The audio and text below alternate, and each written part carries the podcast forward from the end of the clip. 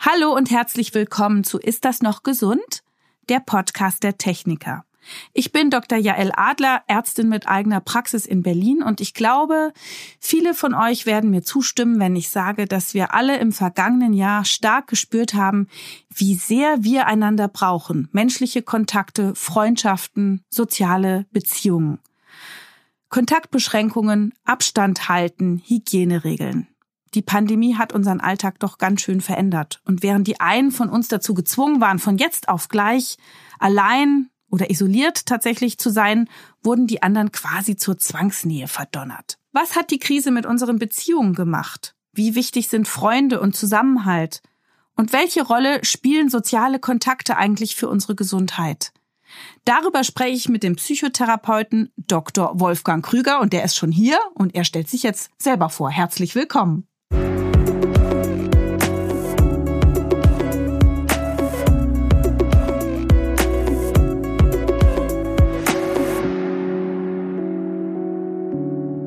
Ja, schönen guten Tag. Mein Name ist Krüger.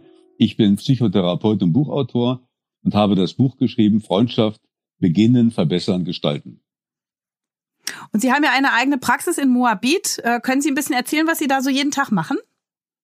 Ich habe eine Psychotherapiepraxis und dort behandle ich im Wesentlichen Angstzustände und Depressionen. Aber ich achte bei allen Problemen von Patienten, die zu mir kommen, immer auch auf das Thema Freundschaft. Mhm. Also wenn jemand eine Depression hat, wenn jemand Psychosomatik hat, Schlafstörungen, ich gucke immer, liegt dort ein Mangel an Freundschaften vor, weil ich weiß, wer gute Freundschaften hat, ist seelisch immer stabiler. Das ist einer der großen Gesundheitsfaktoren, die wir haben. Und ich gucke, dass ich bei den Patienten diese Freundschaften verbessern. Was ist denn Freundschaft? Freundschaft, wir müssen zunächst mal Freundschaft definieren. Wir reden meistens von Herzensfreundschaften. Das sind die ganz engen Freundschaften, die wir haben, wo wir alles erzählen können. Auch peinliche Situationen, die wir haben, auch die Fantasien, auch Ängste. Und wir können uns auf den anderen vollständig verlassen. Marlene Dietrich hat mal gesagt, gute Freunde, die kann man mitten in der Nacht anrufen. Das sind die Herzensfreundschaften. Und von denen haben wir im Allgemeinen im Leben allerhöchstens drei. Und daneben haben wir noch diese Alltagsfreundschaften. Das sind die Freundschaften, wenn jemand uns auf der Straße begegnet und fragt, wie geht es dir, sagen wir immer, es geht uns gut. Aber wir spielen mit den Leuten Tennis, wir gehen wandern, wir sind im Chor und wir brauchen auch diese Freundschaften und das zusammen, das gibt dann das soziale Dorf. Wenn ich jetzt so das gleich auf mich persönlich beziehe und ähm, meine Freunde so durchgehe, da ist mir schon auch mal passiert, dass ich dachte, wow, eine Freundin müsste jetzt an dieser Stelle eigentlich ganz anders reagieren. Verständnisvoller, vertrauensvoller, ohne Vorwurf. Kann das jeder Freund sein? Na, es gibt natürlich in Freundschaften immer Konflikte. Es gibt ja die Frage, was gebe ich zum Beispiel und was bekomme ich vom anderen. Das muss ungefähr im Gleichgewicht sein. Und äh, wir testen am Anfang sogar die Freunde, die wir kennenlernen, dass wir gucken, hat der andere einen ähnlichen Humor? Fühle ich mich von dem verstanden? Äh, Gibt es die gleichen Bedürfnisse, was Nähe und was Abstand anbetrifft? Gibt es die ähnlichen Werte? Also bis jemand zur Herzensfreundschaft wird, das dauert im Grunde lange. Das sind so die bewährten Freundschaften. Und dann gibt es natürlich immer Konflikte. Und ich muss mir überlegen, spreche ich diese Konflikte an? Sage ich das? Gucke ich, dass da eine Veränderung passiert? Und wenn ich das nicht mache, besteht immer die Gefahr, dass ich die Freundschaften runterstufe. Also vorher war jemand auf Platz sechs und dann nehme ich etwas Distanz ein und plötzlich hat die Freundschaft den Rang zwölf. Aber man kann es manchmal auch wieder auf Platz vier zurückschaffen, sich wieder hocharbeiten. das verändert sich ständig. Die mhm. Freundschaften, die wir haben, sind in einem ständigen Wandel. Mhm. Und was wir auch gucken müssen, innerhalb von sieben Jahren verlieren wir 50 Prozent der Freundschaften und kommen neue hinzu. Mhm. Wir sind wie riesige Durchgangsbahnhöfe oder Durchlauferhitzer. Und das einzig Stabile, das sind die Herzensfreundschaften. Die haben eine Durchschnittsdauer von über 30 Jahren. Und in den Herzensfreundschaften, da haben wir gelernt, dass wir Dinge rechtzeitig ansprechen. Wir haben eine diplomatische Streitkultur. Wir schaffen das Dinge so zu sagen, dass der andere nicht gekränkt ist.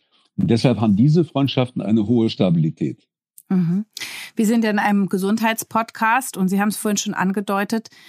Freundschaft hat was mit Gesundheit zu tun und Freunde verlängern unser Leben, sagen Sie sogar. Können Sie das mal erklären? Was macht Freundschaft mit unserer Gesundheit und unserer Überlebensdauer? Wenn wir gute Freundschaften haben, leben wir 20 Prozent länger.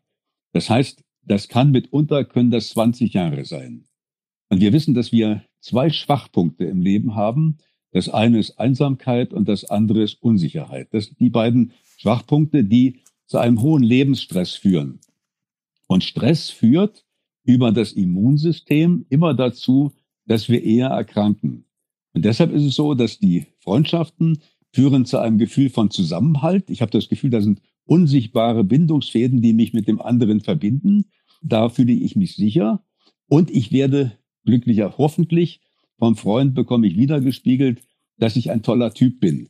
Das heißt, ich bin selbstbewusster. Und das führt zunächst mal dazu, dass der Stress runtergeht. Und dann hat es Sekundärfolgen. Das heißt, wenn ich mich im Leben gut aufgehoben fühle, dann ist mir das Leben wichtiger. Also ich rauche weniger, ich fange an, mehr auf mich zu achten, ich mache Sport, ich gehe eher zum Arzt. Und diese Primärfolgen und die Sekundärfolgen, das addiert sich so sehr, dass ich im Leben erheblich gesünder bin. Man muss eines grundsätzlich sagen. Es gibt drei wichtige Gesundheitsfaktoren. Das eine ist Liebe. Wir wissen, wer Liebesbeziehung hat, der lebt länger. Das zweite ist Humor. Das ist der große Stoßdämpfer im Grunde gegen Stress. Und der größte Gesundheitsfaktor sind Freundschaften. Und wir wissen, dass Freundschaften für die Gesundheit wichtiger sind als Nichtrauchen und wichtiger sind im Grunde als das Abnehmen. Wow, das ist spannend. Ich habe tatsächlich, wollte ich Sie gerade fragen, was ist denn eigentlich jetzt der Unterschied von Freundschaft und Liebespartnerschaft? Ist das da auch eine Freundschaft plus? Aber eigentlich haben Sie gerade eben wiederum gesagt, Freunde sind quasi noch relevanter als ein guter Partner. Es gibt natürlich einen großen Unterschied zwischen einer Liebesbeziehung und einer Freundschaft. Eine Liebesbeziehung, das ist wie Dauernähe. Nicht, wenn ich mit jemandem zusammenwohne, den sehe ich im Grunde ständig. Und die Gefahr besteht aber in einer Liebesbeziehung, dass so der Urschleim der Probleme, Kindheit, Kränkungen, Erwartungen, Eifersucht, da kommt vieles zutage. Freundschaften haben ein klein wenig mehr Abstand. Also ich muss mich immer wieder neu verabreden normalerweise. Und jeder bleibt ein wenig mehr für sich und dann kommt wieder mehr Nähe. Und durch diesen kleinen Abstand sind Freundschaften rationaler, ich bin vernünftiger, äh, ich bin normalerweise etwas ruhiger an diesen Freundschaften, die Konflikte sind weniger. Und deshalb sind die Freundschaften die stabile Basis für unser Lebensglück. Die sind aber zugleich oftmals unterschätzt. Also die Freundschaft ist immer die kleine Schwester der Liebe. Und in den meisten Fällen sehen wir uns unendlich nach romantischer Liebe und nach Leidenschaft. Und wir vernachlässigen leider im Leben manchmal die Freundschaft, obwohl sie so wichtig ist. Und darf man das aber auch mit seinem Partner haben oder ist es zu empfehlen, dass man sowohl einen Partner oder Partnerin und Freunde hat? Oder darf der Partner alles für einen sein? Liebespartner und Kumpel? Na, zunächst einmal ist natürlich die Basis für eine gute Liebesbeziehung auch eine Freundschaft. Freundschaft heißt im Grunde verstehen, zuhören, helfen. Das sollte auch in einer Liebesbeziehung eigentlich das Wichtigste sein. Aber wir müssen im Grunde trennen. Wir brauchen zusätzlich zu einer Partnerschaft immer auch Freundschaften, weil diese Freundschaften entlasten zunächst mal eine Partnerschaft von zu hohen Ansprüchen. Dann brauche ich natürlich, wenn ich Machtprobleme habe, wenn ich Schwierigkeiten habe, ich brauche ja jemanden, auf den ich emotional, sozial ausweichen kann, also wo ich andere quasi brauche. Und wir wissen, dass wir, wenn wir gute Liebesbeziehungen haben, dann sind sie immer auch ergänzt durch Freundschaften. Gerade Männer leben, wenn sie in Beziehung sind, gesünder. Warum ist das so? Sie leben gesünder, weil sie eine größere emotionale Stabilität haben äh, durch, die, durch die Partnerschaft. Und sie leben zum Zweiten gesünder, weil die Frauen normalerweise Gesundheitsmanager sind. Und die Frauen sagen dann einem Mann, höre auf, so viel zu rauchen, trinke weniger Alkohol und vor allem gehe wieder zum Arzt. Und in dem Augenblick, wo eine Partnerschaft vorbei ist, im Grunde bricht meistens das Gesundheitsmanagement der Männer ganz erheblich zusammen. Und deshalb wäre es so wichtig, dass wir Männer eigenständige Freundschaften haben, äh, vor allem auch Männerfreundschaften haben, weil wir wissen, wenn wir als Männer diese Freundschaften haben, dass wir dann auch selber selbstverantwortlich dieses Gesundheitsmanagement hinbekommen, dass wir also mehr darauf achten, wie wir uns ernähren, wie wir Sport machen, dass wir nicht rauchen, dass wir zum Arzt gehen im Grunde, äh, wir müssen gucken, dass wir als Männer nicht die Verantwortung für unser Leben zu sehr im Grunde an die Frauen abgeben, was insgesamt schwierig ist. Wir Männer sind ja in einer furchtbaren Weise von Frauen abhängig und das tut einer Partnerschaft nicht gut. Und das Allerwichtigste, was wir in den letzten Jahren immer wieder gesehen haben, ist, äh, bei Freundschaften, äh, wir Männer müssten lernen, eigenständige Freundschaften zu haben. Äh, wir wären dadurch selbstbewusster, die Partnerschaften wären besser und vor allem, wir hätten ein ganz anderes, sagen wir, Gesundheitsverhalten, eine andere Achtsamkeit. Wir würden selber äh, unser Leben anders wertschätzen und das täte uns besser und wir würden länger leben. Ich muss dabei so lächeln oder schmunzeln. Ich hatte gestern einen Patienten, der hatte von seiner Freundin am Vorabend des Arztbesuchs bei mir in der Hautarztpraxis 20 Leberflecken mit Edding umkringelt bekommen, die ich mir alle anschauen und am besten entfernen sollte. Fand ich sehr lustig, dass das alles auf Wunsch der Frau geschah. Wenn es gut geht in Männerfreundschaften, dann ist es so, dass Männer ein wenig mehr auch diese Funktion wahrnehmen. Äh, ich merke, dass in den Männerfreundschaften, die ich habe, auch das Thema Gesundheit eine Rolle spielt, dass man durchaus auch darüber spricht, zum Beispiel, wann warst du das letzte Mal bei einer Darmspiegelung, dass wir uns, dass wir, dass wir uns verantwortlich fühlen füreinander und äh, dass man auch darüber spricht, quasi, äh, wie geht man mit Gesundheitsfaktoren um, also mit Rauchen zum Beispiel, mit Alkohol, und dass wir quasi ein Teil dessen, was wir normalerweise an Verantwortung, an, an Nachfragen in Partnerschaften haben, das sollten wir auch in den Freundschaften übernehmen. Was kann man eigentlich zum Thema Altern und Freundschaft sagen? Das hat einen großen Einfluss. Die Beauvoir hat einmal gesagt, wie wir altern, entscheidet sich etwa mit 45 Jahren. Das heißt, wir haben mit 45 Jahren etwa eine Lebensbilanz. Und wie wir altern, hängt im Grunde davon ab, wie diese Lebensbilanz aussieht. Und etwa die Hälfte aller Menschen merkt, dass sie gut durchs Leben kommen, dass sie von anderen Menschen bereichert werden, dass andere ein Gewinn sind. Und die andere Hälfte hat den Eindruck, dass sie in den Freundschaften zu kurz kommen, dass sie verletzt werden. Äh, die hören nicht auf mit Freundschaften, aber sie gewinnen keine neuen Freundschaften mehr dazu. Weil neue Freundschaften, das heißt neugierig bleiben, das heißt, dass wir sehr viele Menschen kennenlernen müssen, bevor die zu einer Freundschaft werden. Und äh, wenn wir damit aufhören, dann wissen wir, dass wir in Leb jedem Lebensjahrzehnt eine Freundschaft verlieren. Und da haben wir das große Problem von Vereinsamung. Wir müssen quasi eine innere Stärke haben, ein inneres Selbstbewusstsein haben, dass wir da dagegen arbeiten und immer wieder den Mut haben und auch die Ausdauer haben, neue Freundschaften zu finden. Es gibt ein einfaches Gesetz. Wir müssen ungefähr 30 Menschen näher kennenlernen, bevor daraus eine Freundschaft wird. Also eine Freundschaft finden ist im Grunde wie die Suche nach einem Diamanten. Und äh, das kriegen wir, wenn wir jünger sind, gut hin. Wenn wir an der Uni sind, lernen wir viele Leute kennen und dann ergibt sich das. Und ich brauche im Leben, um ein gutes Altwerden zu erreichen, diesen Lebensmut und ich brauche diese Aufbruchsstimmung. Habe ich jetzt in Schule und Studium keinen besten Freund, beste Freundin gefunden, habe ich jetzt noch eine Chance?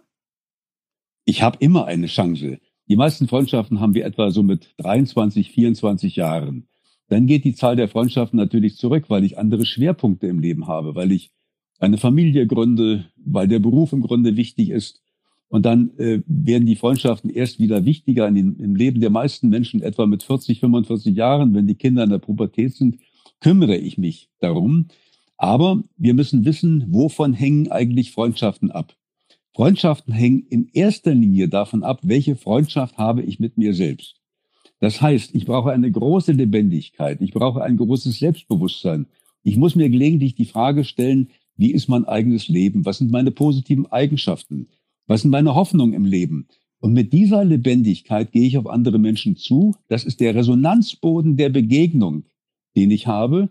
Und das muss ich finden. Und wir gucken in einer Therapie dass wir zunächst einmal einem Menschen viel an Selbstbewusstsein vermitteln, dass der Betreffende diese innere Kraft hat, dass er pulsiert. Und dann geht er quasi fast automatisch auf andere Menschen zu, weil er das Gefühl hat, ich bin für andere ein Geschenk. Wie machen Sie denn das, wenn jemand so ganz vielleicht schwere Kindheit hatte und immer nur Prügel bezogen hat und so gar keine guten stärkenden Erfahrungen gesammelt hat. Wie baut man so jemanden auf? Und können das nur Sie als Therapeut oder kann ich das jetzt auch direkt im Umfeld, wenn ich das Gefühl habe, jemand könnte davon profitieren? Wie gehe ich daran? Wenn jemand eine ganz schwierige Kindheit hatte, muss ich zunächst mal versuchen, den Betreffenden zu verstehen. Ich stelle unendlich viele Fragen. Ich muss ja quasi den anderen in seinem Lebensweg begleiten. Ich muss den fragen, was war im Elternhaus mit der Mutter, mit dem Vater, mit den Geschwistern, wo hat er Ängste, wo hat er Probleme. Also ein Mensch muss sich zunächst einmal verstanden und angenommen und aufgenommen fühlen, bevor ich in der Lage bin, dem etwas zu sagen. Und wenn das soweit ist, dann haben wir im Leben eine Spiegelungsarbeit. Das heißt, dass wir dem anderen widerspiegeln, was ist an ihm gut, was ist toll. Und dann gebe ich den Patienten immer eine Aufgabe und sage, legen Sie bitte neben Ihr Bett einen Block, ein Blatt Papier und dann schreiben Sie jeden Abend auf, was haben Sie toll gemacht. Meistens fällt uns ja ein, was alles nicht gut lief, dass wir Vorsätze haben für den nächsten Tag. Und ich muss sagen, ich schlafe gut.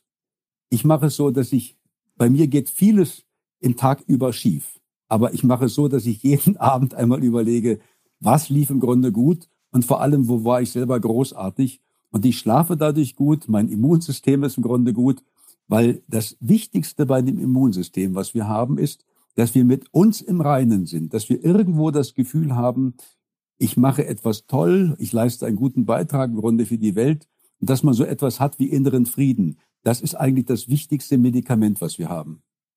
Mir ist schon mal passiert, als ich interessiert und neugierig Fragen gestellt habe, dass mir mein Gegenüber dann irgendwann so sagte, Mensch, du bist ja schon so ein bisschen invasiv. Also wann stellt man Fragen und wie stellt man Fragen und wie macht man, dass man nicht zu aufdringlich ist mit seinen vielen Fragen? Das kann wohl doch mal passieren. Also normalerweise haben wir ein Domino-Prinzip. Das heißt, wir fangen mit den harmlosen Fragen an, dann machen wir weiter, dann steigern wir uns und dann merken wir ganz genau, wo ist bei dem anderen Schluss. Wir wissen zum Beispiel, dass in den Freundschaften über zwei Drittel aller Frauen unterhalten sich auch über das Thema Partnerschaft und fragen den anderen, sag mal, wie geht's dir eigentlich deiner Liebesbeziehung? 50 Prozent reden über Sexualität, also über sehr intime Themen. Und 30 Prozent reden auch über Geld, also über ihre Geldeinstellungen. Also Geld ist somit das Intimste im Grunde, was wir haben. Und das müssen wir natürlich gucken. Wobei ich jedem wünschen würde, dass wir im Leben mehr Mut haben, Themen anzusprechen. Ich habe zum Beispiel in dieser Corona-Zeit die besten Freunde gefragt, was waren eigentlich eure Herzenswünsche in der Pubertät, in der Jugend? Habt ihr eigentlich die großen Träume eures Lebens verwirklicht?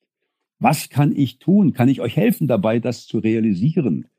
Und dann habe ich drunter geschrieben, was sollte eigentlich eines Tages auf eurem Grabstein stehen? Mhm. Was sollte denn die Essenz eures Lebens sein? Und da kamen ganz aufgeregte, lange, lange E-Mails und die Leute riefen mich im Grunde an. Also wir sollten gucken in Freundschaften, dass wir erfinderisch sind und gelegentlich neue, fast auch etwas provozierende Themen reinbringen, weil das Schrecklichste in Freundschaften ist Langeweile. Sehr gut. Und gibt es denn einen Unterschied zwischen Frauen und Männern, wie die Freundschaft leben?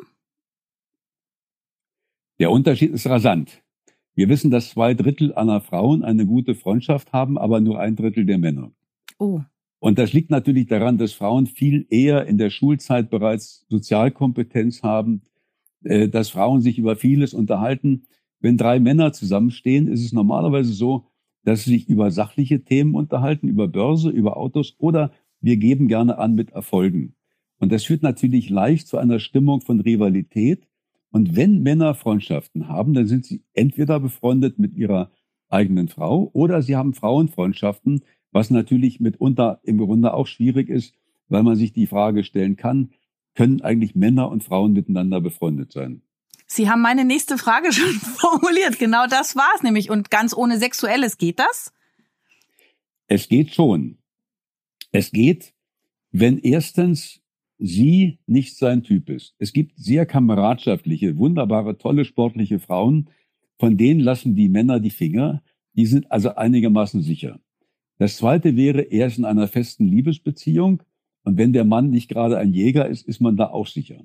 Und das Beste ist natürlich, wenn ein Mann in der Lage ist, durch Gespräche eine so hohe Intimität herzustellen, durch Fragen, dass er nicht mit einer Frau schlafen muss, um Nähe herzustellen. Und das war immer meine Lösung, weil ich war meinem Leben immer treu und habe aber tolle Frauen kennengelernt. Mm. Mit denen habe ich Mama stundenlang mich unterhalten und habe die gefragt, was waren die schönsten Momente deines Lebens, was waren die schwierigsten, wie war deine Mutterbeziehung, was willst du noch erreichen? Und eine Frau hat mir mal geschrieben, dass sie mit mir vor 30 Jahren ein solches Gespräch gehabt hätte. Und sie hätte mit vielen Männern eine Nacht verbracht. Aber der Einzige, der sie wirklich nackig gesehen hätte, das wäre ich gewesen, weil ich so intime Fragen gestellt hätte. Und dieses Gespräch wäre ihr nie aus dem Kopf gegangen. Und deshalb glaube ich, das ist eigentlich die Königsklasse der Annäherung. Wenn Sie so erzählen, fängt man natürlich sofort an, alle seine eigenen Beziehungen durchzuscannen. Und ähm, dann fragt man sich auch, wann muss denn ein Partner eifersüchtig sein? Also ich glaube, dass Freundschaften wichtig sind, aber ich glaube, wir müssen lernen im Leben, dass wir Grenzen einhalten. Und als äh, ich meine Frau kennenlernte vor langer, langer Zeit, hat sie gemerkt, dass ich ganz intensive äh, Beziehungen hatte, Freundschaften hatte mit anderen Frauen, die mich auch herzlichst im Grunde umarmten. Und ähm, ich habe dann gemerkt, dass sie etwas irritiert war und habe dann eine Einladung gemacht und habe alle Frauen, die ich kannte, eingeladen und natürlich dann meine Partnerin und die hat mit allen gesprochen. Und die hat dann gemerkt, dass keine Frau sie wegbeißen wollte und hat mir hinterher gesagt, du darfst dich mit allen Frauen im Grunde treffen. Ich habe da ein tiefes Vertrauen. Ich merke, dass du die Grenzen einhältst, die notwendig sind. Ja, wobei Sie haben gesagt, dass man im Grunde ist der einz, die einzige Grenze das Sexuelle, also das Körperliche. Das ist die eigentliche Grenze, weil die Sexualität verändert das Wesen einer Freundschaft. Wir wissen, dass die Freundschaft deshalb so vertrauensvoll ist, weil wir die Sexualität rauslassen. Es gibt ja Leute, die sagen, es gibt so Freundschaft plus. Mhm. Das halte ich für eine große Mogelpackung. Als ich jung war, habe ich das auch gemacht und habe dann mit Frauen geschlafen und habe ihnen am nächsten Morgen gesagt, lass uns weiter befreundet sein. Das kam nicht gut an. Und ich habe gemerkt, wir müssen wirklich die feine Grenze einhalten, weil sonst Gefühle von Sehnsucht, von äh, den anderen Begehren, von Liebe im Grunde aufkommen und das zerstört immer eine Freundschaft. Eine Freundschaft ist deshalb so, so ruhig und so beständig und auch so schön, weil wir diese Liebesgefühle etwas draußen vorlassen. Wie konkret fördere und pflege ich jetzt eine Freundschaft? Also Freundschaften leben ja zunächst mal vom Interesse, dass ich im Grunde den anderen anspreche, dass ich wissen will, wie es dem geht, dass ich äh, quasi auch diese Freundschaften gestalte, äh, ich mache es regelmäßig so, dass ich mir überlege, ich nehme mir einmal in der Woche Zeit für meine Freundschaften. Mehrere Stunden. Dann überlege ich mir, gehe ich die Freundschaften durch und überlege mir, was könnte ich im Grunde tun. Wir machen das im Allgemeinen in Liebesbeziehungen, dass wir Bücher haben darüber, Ratschläge haben, Geigen am Strand, Romantik. Und wir überlegen, was kann ich da im Grunde machen. Und das tue ich auch bei meinen Freundschaften, dass ich äh, gucke, ich habe einen Kinokreis zum Beispiel, da gehen wir alle zusammen ins Kino, wenn Corona vorbei ist. Mhm. Und äh, wir reden hinterher drüber, wir machen Fahrradtouren, wir machen große Geburtstagseinladungen. Also ich gucke, dass diese Freundschaften vor allem lebendig bleiben. Vielleicht können wir noch mal kurz vielleicht so ein bisschen schildern, welchen Einfluss die aktuelle Lebensphase, also Alter oder berufliche Situation, Rente, auf die Freundschaft hat. Na, zunächst einmal ist es ja unterschiedlich, äh, in welchen sozialen Verhältnissen ich lebe. Nicht, äh, wenn ich zur Schule gehe, wenn ich an der Uni bin, wenn ich eine Ausbildung mache, dann lebe ich in großen Gruppen, die sich ständig immer wieder sehen. Da finden auch schüchterne Menschen normalerweise eine Freundschaft, weil man jahrelang zusammen ist und weil man hinterher in den Pausen zusammensteht. Das ändert sich dann, wenn ich im Beruf bin zum Beispiel. Dann muss ich eher den Mut haben, einen Sprung zu machen und mir Freunde meistens in anderen, anderen Gegebenheiten suchen. Und dann beeinflussen natürlich die Lebensphasen auch die Freundschaften. Also wenn ich Kinder habe, eine Familie gründe, dann habe ich automatisch viel mehr Freunde, wo man sich auch darüber unterhalten kann. Das heißt, diese Themen, die beeinflussen natürlich eine Freundschaft. Und ähm, als Kind habe ich mich immer gewundert, dass Erwachsene sich so viel über Gesundheit unterhalten haben. Äh, ich fand das so ganz merkwürdig, ein langweiliges Thema. Mittlerweile bin ich 73 und ich merke natürlich, wenn ich Freunde, die im ähnlichen Alter sind, treffe, dann ist die erste Frage, wie geht es dir gesundheitlich? Ja. Und insofern beeinflussen natürlich, betrifft unser Alter oder betrifft die Lebensgegebenheiten, die wir haben. Das betrifft natürlich immer auch die Freundschaft. Und ein Großteil der Freundschaften sind oft Kollegenfreundschaften, die wir haben, ähm, weil diese Kollegenfreundschaften bedeuten, äh, dass ich mich über vieles sehr gut unterhalten kann, dass der andere gar versteht im Grunde, was ich meine. Und deshalb sind diese Kollegenfreundschaften natürlich so erfüllend. Aber das äh, kündigt dann auch gleichzeitig an, dass die natürlich auch irgendwann dann vorbei sind, wie Sie vorhin sagten. Ne? Das ist dann nur eine Phase. Das heißt, man hat sich mit diesen Menschen ganz nah und nackig gemacht, aber irgendwann ist man meinetwegen in Rente und dann ist es vielleicht nicht mehr so ganz attraktiv, diese Freundschaft. Und dann muss man die einfach auch sausen lassen oder, oder hält man daran fest. Dann kommen wir bald über die Zahl von drei. Diese Kollegenfreundschaften gehen vorbei, es sei denn, ich habe eine eigenständige Beziehung mit denen aufgebaut wo es auch ins Persönliche hineinging. Und wenn man jemand wie ich äh, so freiberuflich arbeitet, ich bin mit unendlich vielen Kollegen befreundet, mit denen ich aber meistens auch eine persönliche Beziehung habe. Also wo ich dann auch weiß, wie es den Betreffenden geht, wo ich die Partnerschaft kenne, wo wir uns im Grunde treffen. Also wir müssen gucken, dass wir nicht nur Kollegenfreundschaften haben im Sinne von Zusammenarbeiten, sondern dass irgendetwas Tieferes quasi entsteht, wo so ein Prozess der Begegnung entsteht, wo ich den anderen wirklich kenne. Und das bleibt dann eben auch nach der Berentung erhalten. Und hat sich Freundschaft im Verlauf der letzten Jahrzehnte verändert oder ist das ein Klassiker? Also Freundschaft hat sich unendlich verändert. Äh, wir sehen in den Büchern vor etwa 30 Jahren, das waren fast immer so Sonntagsreden. Also es war ein Loblied auf die Freundschaft. Und äh, mittlerweile haben wir seit 20 Jahren etwa eine Wissenschaft über die konkrete Bewältigung von Freundschaften im Alltag. Ich bringe mal äh, so ein Beispiel. Ähm, ich habe immer gemerkt, ähm, dass es, dass wir, wenn wir im Erwachsenenalter Leute kennenlernen, dass wir gar nicht genau wissen, wer der ist. Wir kennen die Kindheit nicht, wir kennen die Vergangenheit nicht. Und ich habe bei meinem besten Freund äh, dann irgendwann den Vorschlag gemacht, komm, lass uns mal gegenseitig die Fotoalben angucken und Geschichten erzählen. Äh, damit wir mal wissen im Grunde, wer wir sind. Oder ich bin mit ihm in die Stadt gefahren, wo er aufgewachsen ist und habe gesagt, ich will mal äh, deine Vergangenheit richtig erwandern. Ich will auf deinen Spuren gehen. Ich will dein Elternhaus sehen, die Schule im Grunde. Mhm. Ich will das mitbekommen. Diese konkreten Fragen, welche, was tritt in Freundschaften auf und wie kann ich damit umgehen? Das beschäftigt uns eigentlich erst seit ungefähr zehn Jahren. Und wir haben heute eine Zeit, eine Blütezeit der Freundschaft, die es noch nie in der Menschheitsgeschichte gegeben hat, dass wir auf der einen Seite Beziehungen haben wollen, die freiheitlich sind, die wir bestimmen wollen und die trotzdem aber eine große Verbindlichkeit haben. Und das sind Freundschaften. Ach, interessant. Wie ist es denn mit den Außenseitertypen, mit den schrägen Vögeln? Die sind ja immer so ein bisschen außen vor, schon in der Schulzeit. Leben die kürzer? Es gibt natürlich Menschen, die gar keine Freundschaften haben. Wir wissen, dass etwa sieben Prozent in der Bevölkerung sagen, ich habe gar keine Freundschaften. Das hat aber meistens dann große Auswirkungen quasi auf unser Leben, auf die psychische Gesundheit, aber auch auf die körperliche Gesundheit.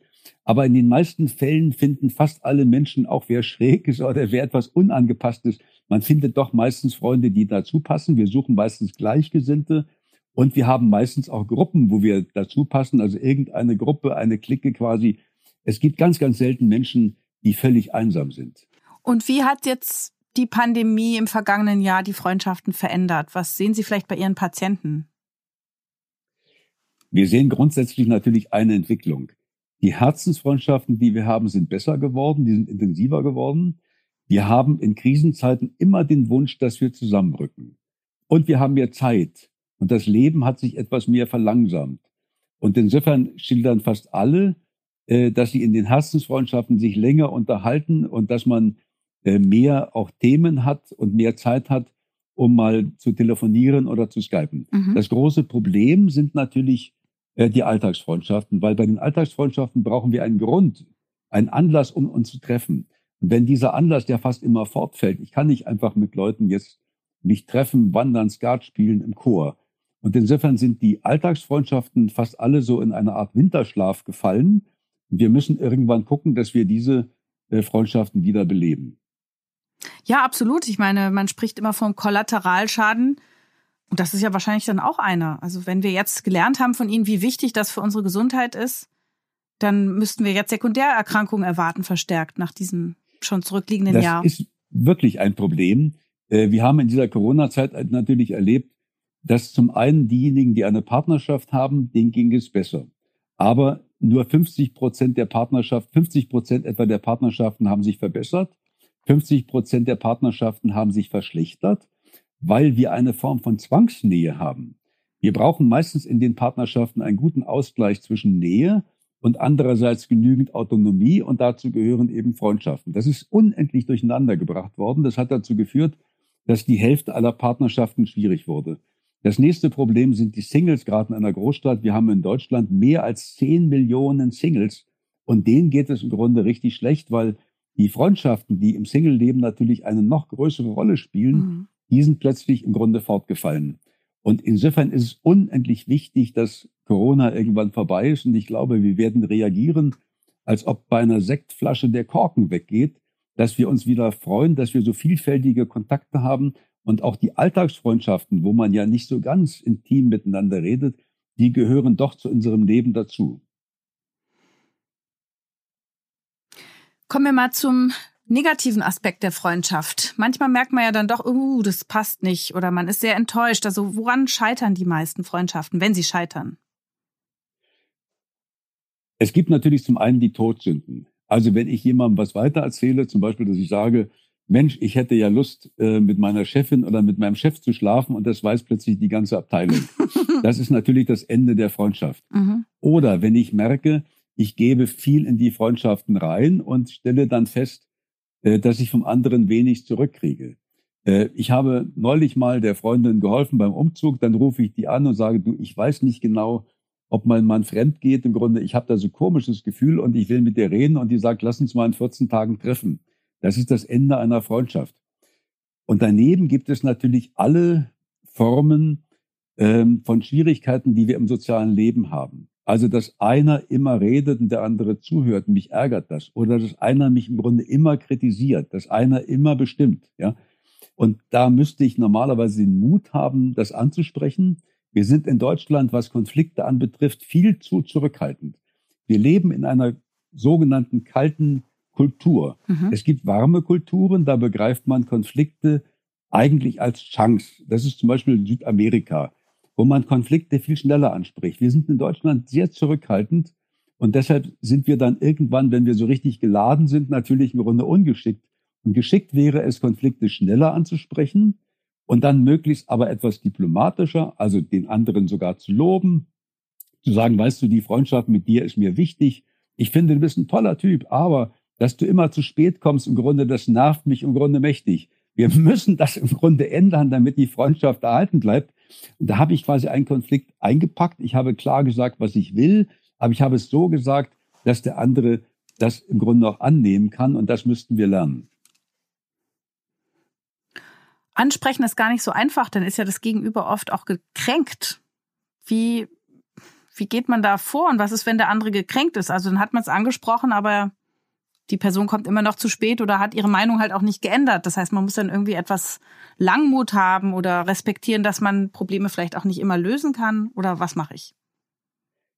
Ich muss natürlich manchmal aushalten bei Konflikten, dass der andere nur nicht gerade amüsiert ist.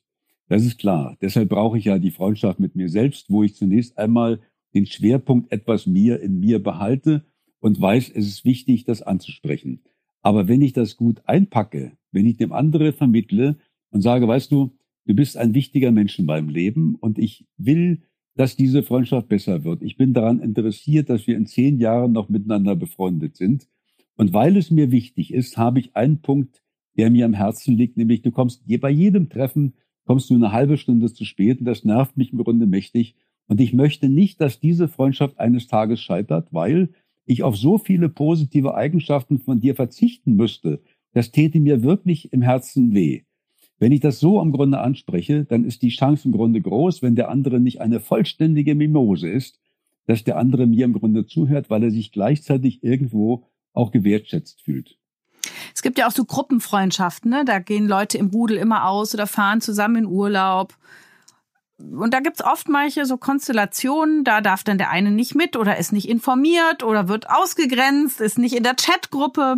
Also so, das gibt es im Jugendalter, auch noch im Erwachsenenalter.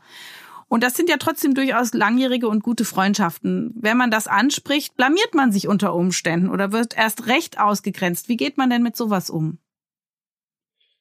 Gruppenfreundschaften sind natürlich ein Thema für sich, weil ich meistens nicht mit allen gleichermaßen befreundet bin, weil es dann auch Rivalitäten gibt. Das kennen alle Mädchen mit 12, 13 äh, dass man plötzlich aus dieser äh, Gruppe etwas rausgeschmissen wird, dass man etwas weitererzählt, das wird dann im Grunde weitergetragen. Äh, dann verändert sich der Gruppenrang. Gestern war ich noch die Liebste im Grunde und plötzlich bin ich etwas hinten draus. Äh, das ist im Grunde schwierig. Und deshalb sind das Stabilste, was wir im Leben haben, sind normalerweise Einzelfreundschaften, wo ich mich zu zweit treffe und wo ich aber neben diesen Einzelfreundschaften auch ein soziales Netzwerk habe. Mhm. Wenn Sie jetzt in äh, Ihrer Praxis Patienten mit verschiedenen seelischen Problemen ähm, vor sich haben, Sie sagen selber von sich, Sie sind ein Freundschaftsberater.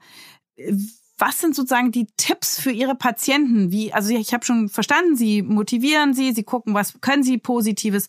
Aber wenn wir das jetzt übertragen auf uns, auf Ihre Hörerinnen und Hörer, ähm, wie kann man sozusagen in jeder psychischen Notlage gucken, dass man das Thema Freundschaft als Medikament nimmt? Was kann ich gleich morgen tun, wenn ich jetzt diesen Podcast gehört habe?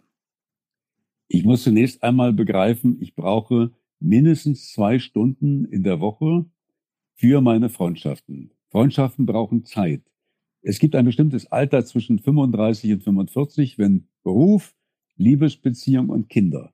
Da bleibt oft sehr wenig Zeit für Freundschaften. Also ich muss mich genügend zunächst mal um Freundschaften kümmern und muss im Grunde auch gucken, dass ich gelegentlich über meine Freundschaften nachdenke, dass ich auch kreativ bin, dass ich überlege, was kann ich im Grunde tun. Und im Kern steckt natürlich immer das Thema der Freundschaft mit sich selbst. Wie kann ich mich um mich selber kümmern, dass ich Zeit habe, dass ich Muße habe, dass ich einmal gucke, wie geht es mir im Grunde selber. Und das hängt zusammen. Die Freundschaft mit anderen, die Freundschaft mit mir selbst. Dann muss ich gelegentlich Bilanz ziehen und gucken, wie ist denn eigentlich der Stand meiner Freundschaften. Ich muss auf mein Bauchgefühl hören. Äh, wie geht es mir gut? Wo muss ich was tun? Wo müsste ich möglicherweise Dinge ansprechen. Und das Dritte ist, ich muss gelegentlich auch gucken, was kann ich mit Freunden unternehmen. Freunde brauchen manchmal auch gemeinsames Erlebnismaterial. Also, dass wir zusammen zum Beispiel zu Buchlesungen gehen, dass wir, ich habe einen Kinokreis, wo wir zusammen ins Kino gehen, wo wir Fahrradtouren machen. Also Freundschaften brauchen auch manchmal gemeinsame Erlebnisse. Mhm. Sind Sie selber ein guter Freund? Das glaube ich ja. Also ich glaube, dass man sich absolut auf mich verlassen kann. Äh, Freunde wissen im Grunde, ich bin notfalls mitten in der Nacht für sie da. Und ich halte sehr Freundschaften ein. Und ähm, vor allem, ich habe für die Freunde, glaube ich, ein großes Interesse. Und ich gucke auch den anderen zu helfen, dass ich gelegentlich immer wieder frage, äh, seid ihr eigentlich glücklich? Kann ich euch helfen? Gibt es irgendwas, äh, was ich für euch tun kann? Und das Interessante ist, dass diese Freunde dann wirklich auch kommen und ganz konkret im Grunde sagen, das könnte hier deine Rolle sein oder das könnte dein Beitrag sein. Wie sieht's denn aus mit Geschenke machen? Ist das wichtig? Also sollte man sich regelmäßig Blumen mitbringen oder teure Geschenke machen? Welchen Stellenwert haben Geschenke?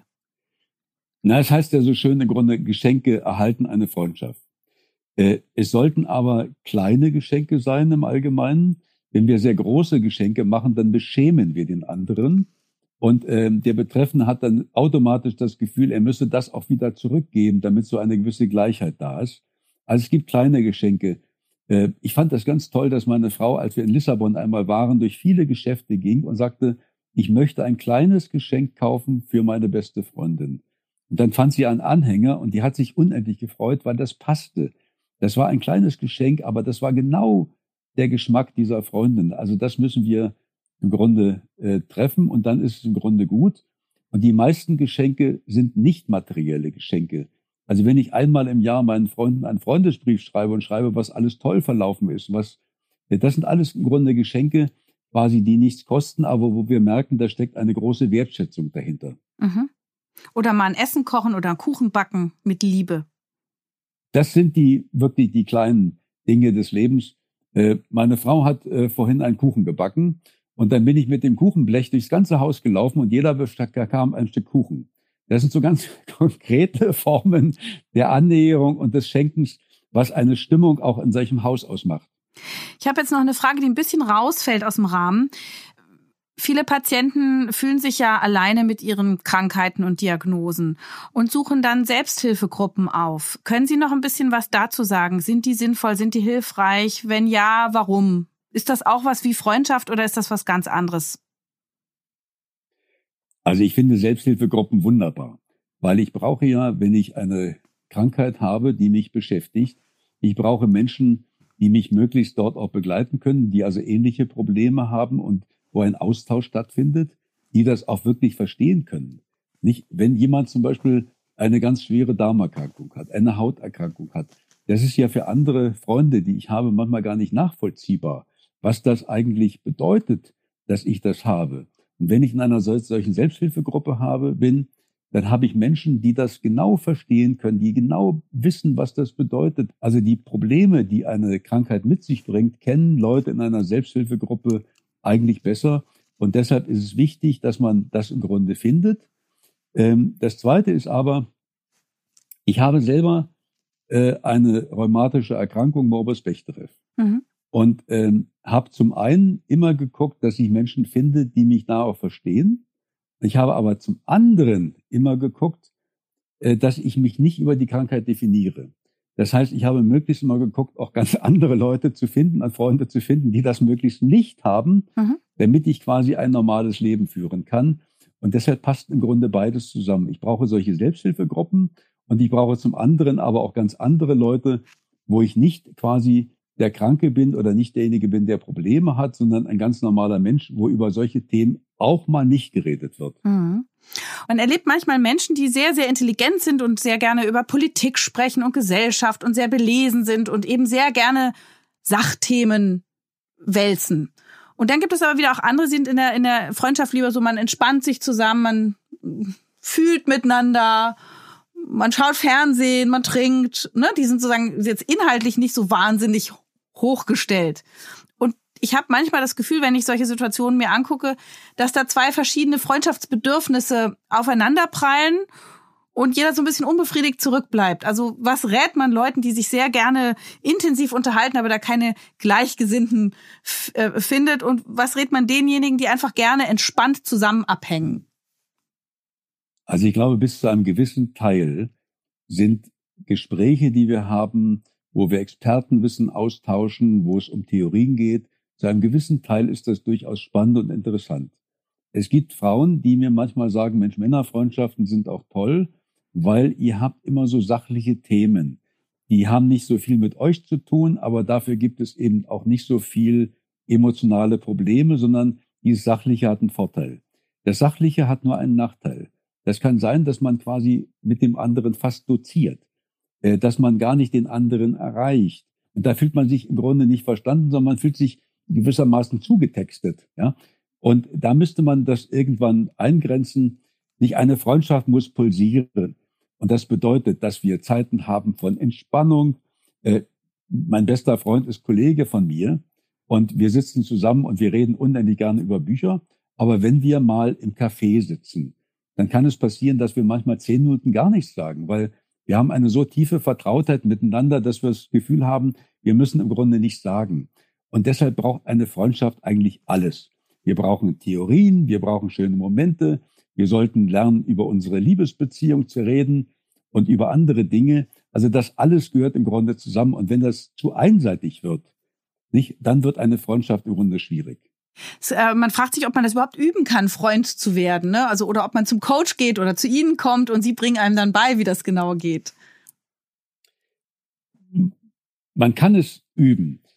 Aber ich habe das schon betont, das Allerwichtigste, was wir haben, ist quasi so ein Stück Unbefangenheit äh, dem Leben gegenüber. Die meisten Menschen tun sich etwas schwer, auf andere zuzugehen und Freundschaften zu beginnen. Man hat immer das Gefühl, im Grunde, man könnte ja stören. Oder Patienten sagen mir, ich kann doch nicht auf jemanden zugehen, der wird doch genügend Freundschaften bereits haben. So. Und es gehört ein Stück eigenes Ego dazu, dass ich im Grunde weiß, ich bin im Leben des anderen eine Bereicherung. Es gehört auch ein Stück, sagen wir, Neugierde dazu oder wie ein Abenteuer. Dann kann ich auch verkraften, dass mal äh, andere Menschen keine Zeit haben, die ich anspreche. Aber ich müsste eigentlich so leben, als wäre das Leben wie ein Supermarkt. Also wo ich das Gefühl habe, ich kann auf Leute zugehen. Ich gehe oft auf Feste. Ich setze mich mal in einen Sessel, gucke mir die ganze Gesellschaft an und gucke, wer berührt mich von der Ausstrahlung her. Also wer ist im Grunde so, dass der mich interessiert? Auf den gehe ich zu. Und ich habe im Leben immer die Erfahrung gemacht, wenn ich dann Interesse habe und jemanden anspreche, dass fast immer daraus ein Treffen kam, dass ein Gespräch kam. Wir müssen nur Anknüpfungspunkte finden. Wir sind viel zu zurückhaltend im Grunde. Wenn wir neugieriger wären, wir würden im Grunde viel eher Freundschaften finden. Wir brauchen meistens einen Anknüpfungspunkt, also irgendetwas im Grunde, worüber man reden kann. Wir brauchen einen Grund, auf Leute zuzugehen. Und wenn wir etwas unbefangener wären, dann schaffen wir das auch so. Das ist ein super Schlusswort, würde ich sagen, oder? Vielen Dank für diese Stunde Psychotherapie, Herr Dr. Wolfgang Krüger. Vielen, vielen Dank, es war großartig. Ich danke Ihnen sehr. Das war's für heute. In 14 Tagen erscheint die nächste Folge von Ist das noch gesund? Und vielleicht habt ihr ja ein bisschen Zeit, uns in eurer Podcast-App zu bewerten. Und wenn ihr Fragen habt oder Kritik oder Themenvorschläge, dann freuen wir uns, wenn ihr uns an podcast.tk.de schreibt oder auch Kontakt aufnehmt auf den Facebook- und Instagram-Kanälen der Techniker. Ich sage danke fürs Zuhören und bis zum nächsten Mal. Eure Jael Adler. Das war Ist das noch gesund? Der Gesundheitspodcast der Techniker. Alle zwei Wochen bekommt ihr hier auf dem Podcast-Kanal eine neue Folge zu hören. Welche Themen wir als nächstes behandeln, erfahrt ihr im Newsletter der Techniker. Danke fürs Zuhören und bis zum nächsten Mal.